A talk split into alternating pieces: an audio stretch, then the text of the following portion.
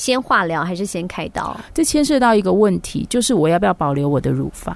我并不想要切除我的乳房。问自己的就是，我很害怕我的癌症会复发，还是因为我爱美丽，我要留下它？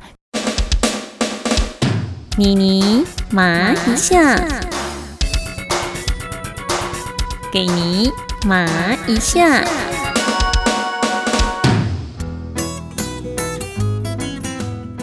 Hello，你好，我是妮妮麻一下的钟妙妮妮妮。世界疫情方兴未艾，不管国内外，关注的焦点始终在新冠肺炎。很容易让我们忽略了另外一个比新冠肺炎更严重的癌症。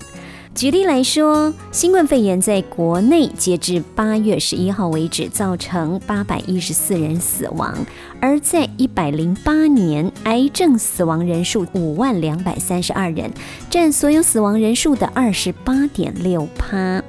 在去年由卫生福利部公布的台湾十大死因呢，癌症已经连续多年第一。过往新冠肺炎攻击的对象往往会集中在高龄，事实上，癌症也是哦。癌症死亡有八成六是集中在五十五岁以上的高龄族群，但是这不代表年轻的族群就不需要去注意自己的身体，因为现在呢，离癌的年龄也越来越年轻化了，特别是这几年来的变化，包含大肠癌。肛门癌、女性乳癌不断窜升，所以今天妮妮麻一下要来分享小梅的抗癌心路历程。关心姐姐妹妹的身体健康，也必须进一步的来关心婆媳关系。所以进行专访之前，先来听一个小小的故事。感谢老 K 弹簧床郑丽华郑董所提供。婆婆刚来要和他们一起住的时候，因为在乡下地方呢，婆婆都有自己种菜。来到他们家的时候呢，她也提出了这样的要求。郑董和先生商量的结果，为了避免婆婆为了种菜晒太阳晒太久或者太过疲累，他们决定呢，在花园里面拨出两平大小的地，让婆婆呢可以解解瘾，种种菜。可是要怎么跟婆婆说，只能够给她两瓶大小呢？郑董跟婆婆说：“你儿子说哦，在花园只能够拨两瓶大小的地，让你来种菜。”婆婆跟她抱怨：“啊，那么小哦。”郑董回应她说：“哎呀，你种那么多又吃不完，又要花一些肥料钱。”婆婆只好回说：“好啦，好啦。”后来呢，婆婆开始种菜了。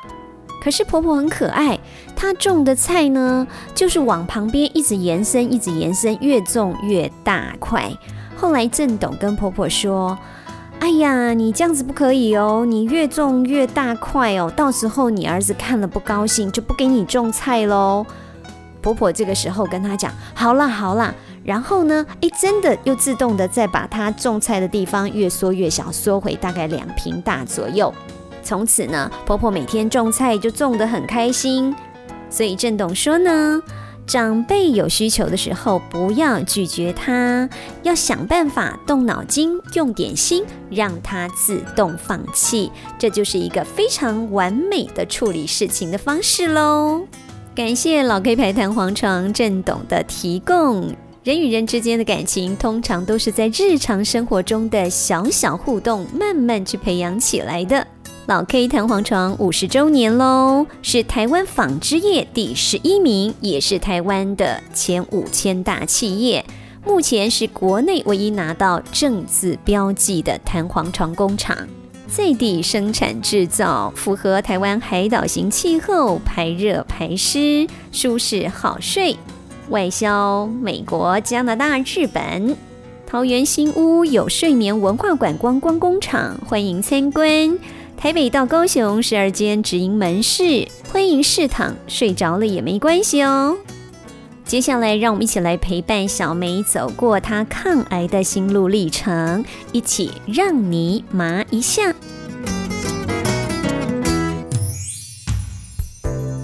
今天我们在地人分享在地人的故事，非常高兴的为您邀请到的是我们桃园市的怡梅。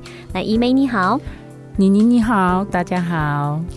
我们知道，目前在国内去年度呢，国人的十大死因哦，癌症还是站在第一位。针对女性朋友的部分呢，乳癌是这几年窜升最快的哦，也让很多女性朋友现在几乎是谈乳癌色变。如果说在我们的身边周遭有朋友实际遇到这样一个案例的时候，很希望能够伸出援手，也很希望能够成为他们心灵上的朋友，在他们丧失健康的这个区块的同时，其实心灵可以得到更多坚强的区块哦。就像是今天呢，来到我们现场的桃园市的怡梅，那妮妮就觉得呢，她可以在这个部分呢，帮助许许多多的妇女朋友。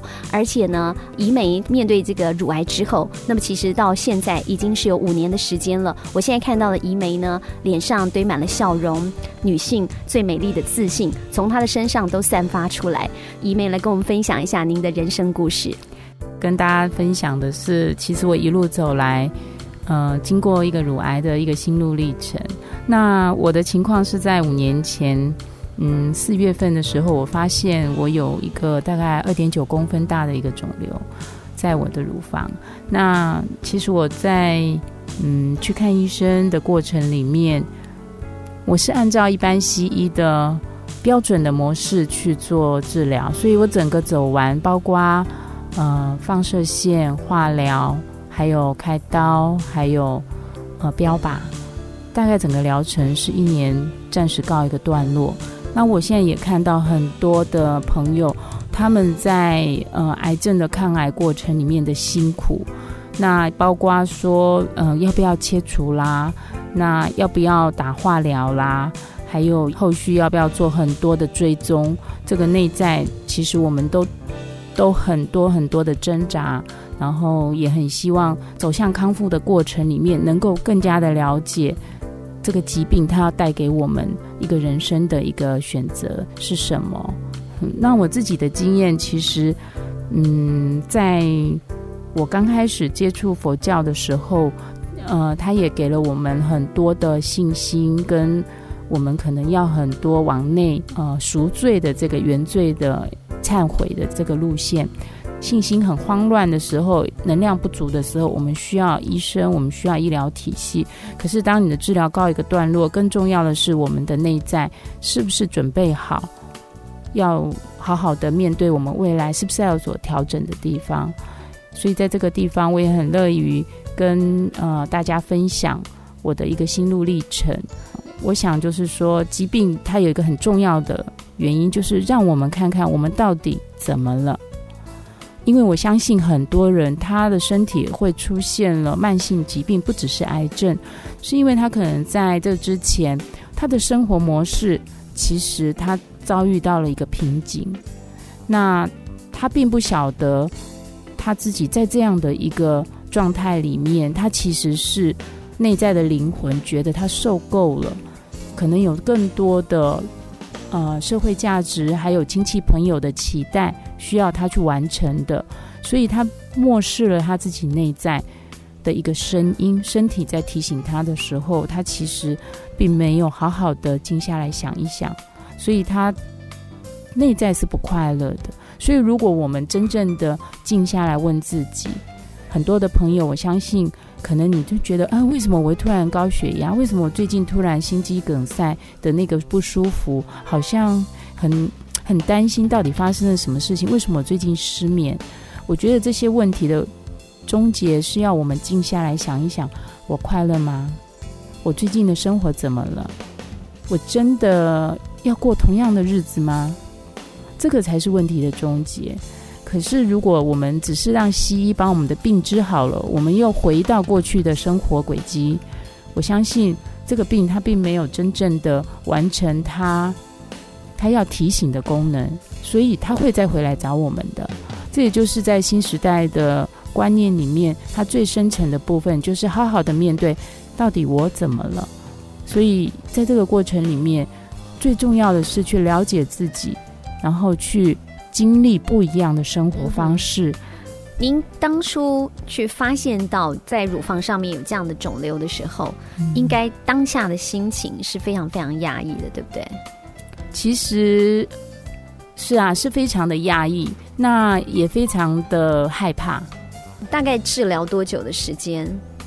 最难过的大概是前面两三个月，那之后，呃，就是化疗嘛。对对，当下是医生的建议是先化疗还是先开刀？这牵涉到一个问题，就是我要不要保留我的乳房？嗯哼，如果我当时我是觉得我并不想要切除我的乳房，这当然内在呃，这是很深层的问题，每个人都要问自己的，就是我很害怕我的呃癌症会复发，还是因为我爱美丽，我要留下它？其实内在有很多很多的念头，都是我们考量的，并没有选择先开刀，对不对？是因为医生告诉我，如果我想保留。还是有机会的。我想保留的话，先用化疗让那个整个癌细胞收敛，嗯哼，让我的癌细胞收敛以后，它在切除的过程，它会比较干净、比较完整。你还是有考虑要把它切除掉？其实我现在的医学医生都很尊重医病关系，对，他会让你自己做决定。化疗大概多久时间？我的化疗分两个阶段，手术前跟手术后。手术前我可能做了一个一个多月，然后手术后我又做了一个多月。哦，那其实说真的，标靶也算是一种化疗，只是标靶的它的嗯，我是参加实验案，这个标靶其实要一百万的费用，那实验案它是。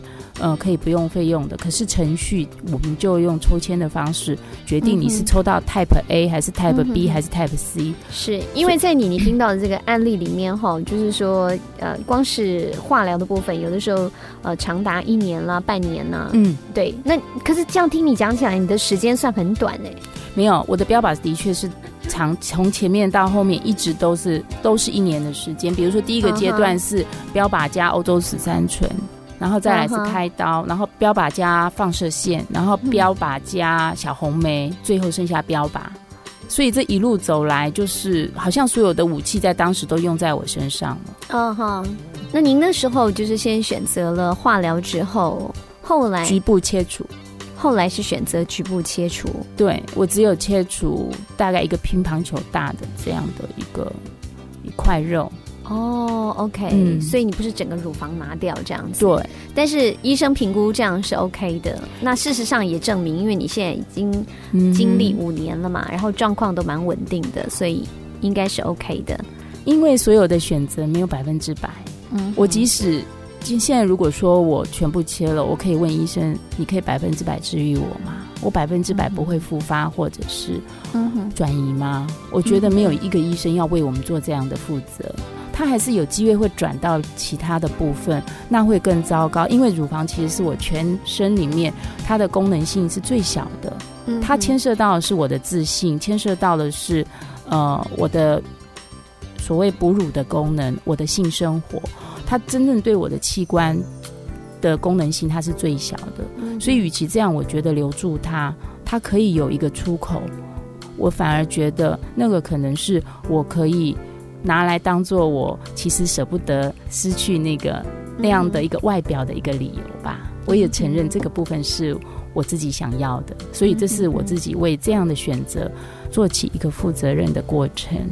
类似像裘丽那样的案例呢，他采取那种预警式的，甚至于还没有发现，可是，呃，他也知道医生给他的提醒是他的几率是高达八十几趴，可能会得到乳癌的这个患者哈。那因为他的阿姨、他的妈妈都是嘛，但是他，哎，他采取的又跟相反的，对，比较不一样的决定。对，您您面对他这样子一个选择，你的看法呢？我的看法是，那在于每个人背后的价值观，就是说。呃，我们担心害怕的是什么？那我相信他应该是他有很大的担心跟害怕。他面对于一个统计数据是八九十趴的这样子的一个高风险，高风险，对，这是他能做最好的选择。看到眼睁睁的，就是他的阿家人、妈妈一个一个都是因为这个而走掉的。是，我相信对他而言是真的是一个很很痛苦的一个经验，所以他也很担心他自己。是不是会步上那样的后尘？所以那是基于他在某一个信念底下，然后他做出这样最好的选择。而我，我刚刚也说了，可能我有一个内在的需要，是我觉得，我觉得我还是蛮注重这个这个外表的。第二个部分是，我觉得我爱他，嗯，不会因为他生病了，我要遗弃他。这个是我觉得他是我身上的一块肉。然后第三个，可能我觉得他其实上它并不是问题的根源，它可能只是我内在一个改变生活方式的一个声音，而这个声音是告诉我，我是不是要回过头来看我的生活怎么了。嗯，所以如果说一个乳癌的家族患者，我很建议的是，他可能要看一下他在这个家庭里面，他们家的一个感情模式，他们是不是有一个有苦难言的这个情绪的过程，以至于造成他可能需要去了解他自己，然后去转变他的一些观念，或者是转变他的生活模式。嗯哼，像有一本书李峰写的《我多赚了三十年》。大家可以去看看，他其实就是提到他自己身为一个病理学博士或者是硕士，反正是很高学历的。然后他自己遇到癌症的时候，他怎么样去转变他的生活形态？他说他用四个小时换二十四个小时。嗯哼，对你，你也曾经听说也有这个癌症患者了，站出来说自己亲身的故事，然后癌后的身体反而比他癌前的身体来得更健康的。不第一说是老天爷给他的考验，他觉得他也把这样的考验又转换成为一个礼物哦，就是送给自己的一个健康的礼物。那也蛮多人是历经这样的一个历程的，只是说这样的一段历程，他真的还是非常辛苦，而且是需要煎熬的哦。从很实际层面的，就是日常生活部分。有没有什么是要特别注意的？包含从食物、作息，甚至运动、日常生活我们可以做的事情来看，分享一下。OK，我觉得最重要一个点就是你爱不爱自己。也就是说，当我们面对这么多一波又一波的压力的时候，你愿不愿意把时间花在你自己身上？所以花在自己身上就是去做个 SPA，你愿不愿意去为你的健康做些什么？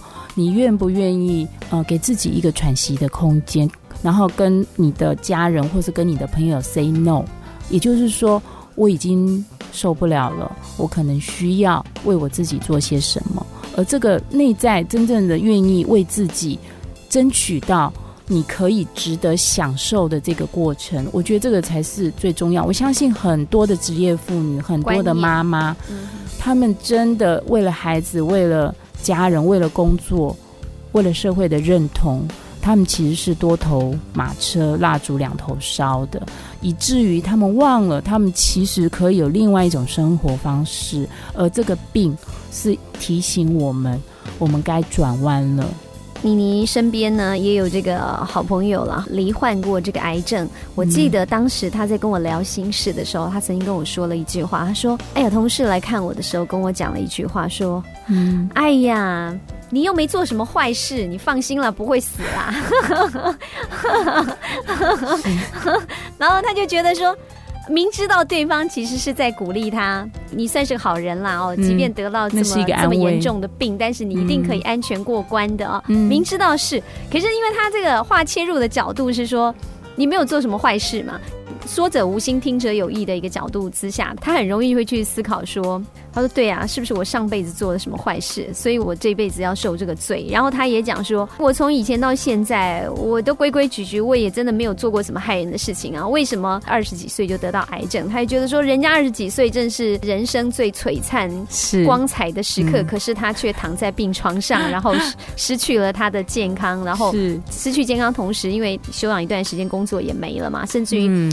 呃，她的男朋友也跑掉了，她在那一瞬间，健康、爱情、工作，通通没了。嗯啊，在那个当下，说真的很难避免。我觉得听她在讲，我觉得她很难避免她的怨天尤人，就是说为什么为什么会是我？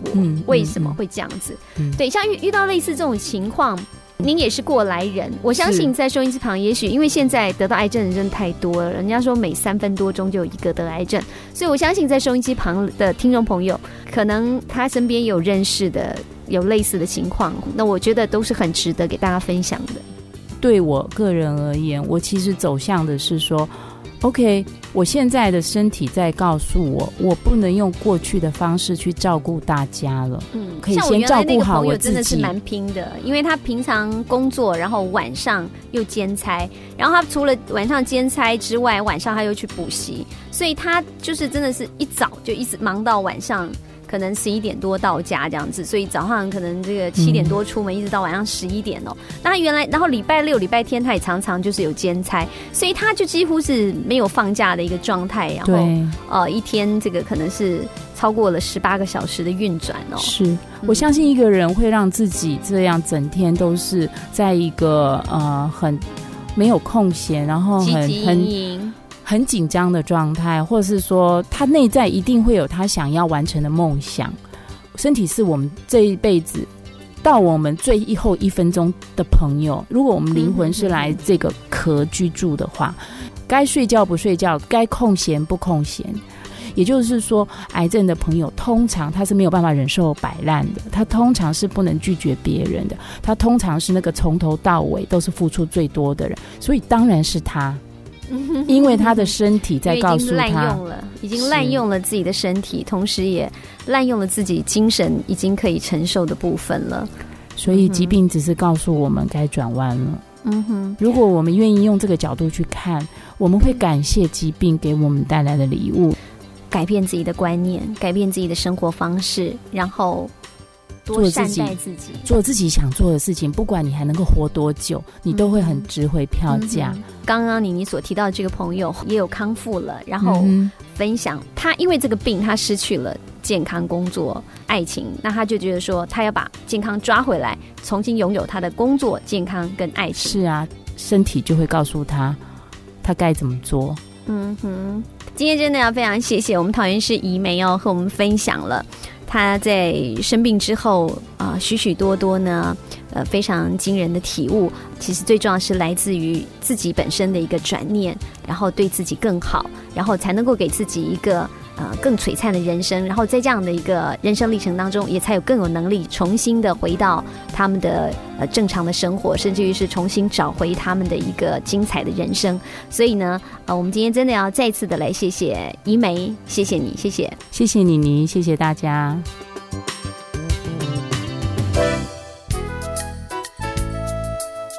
善待自己的身体，跟自己的身体做朋友。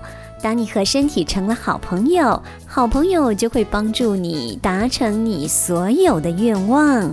姐姐妹妹要预防乳癌，要记得油炸类、糕饼、甜点类尽量减少，要多运动，注重睡眠，特别是有心结，一定要把它打开。无论压力的来源是人是事，一定要正面、积极、乐观面对它，改变自己的生活和心态。今天我们说到了台湾的十大死因，还有一个很重要的讯息，妮妮想跟大家分享的，也就是呢，十大死因当中，如果就年龄别来观察，一岁到二十四岁死亡人口是以事故伤害是死亡第一位，这里面呢，车祸比例比较高。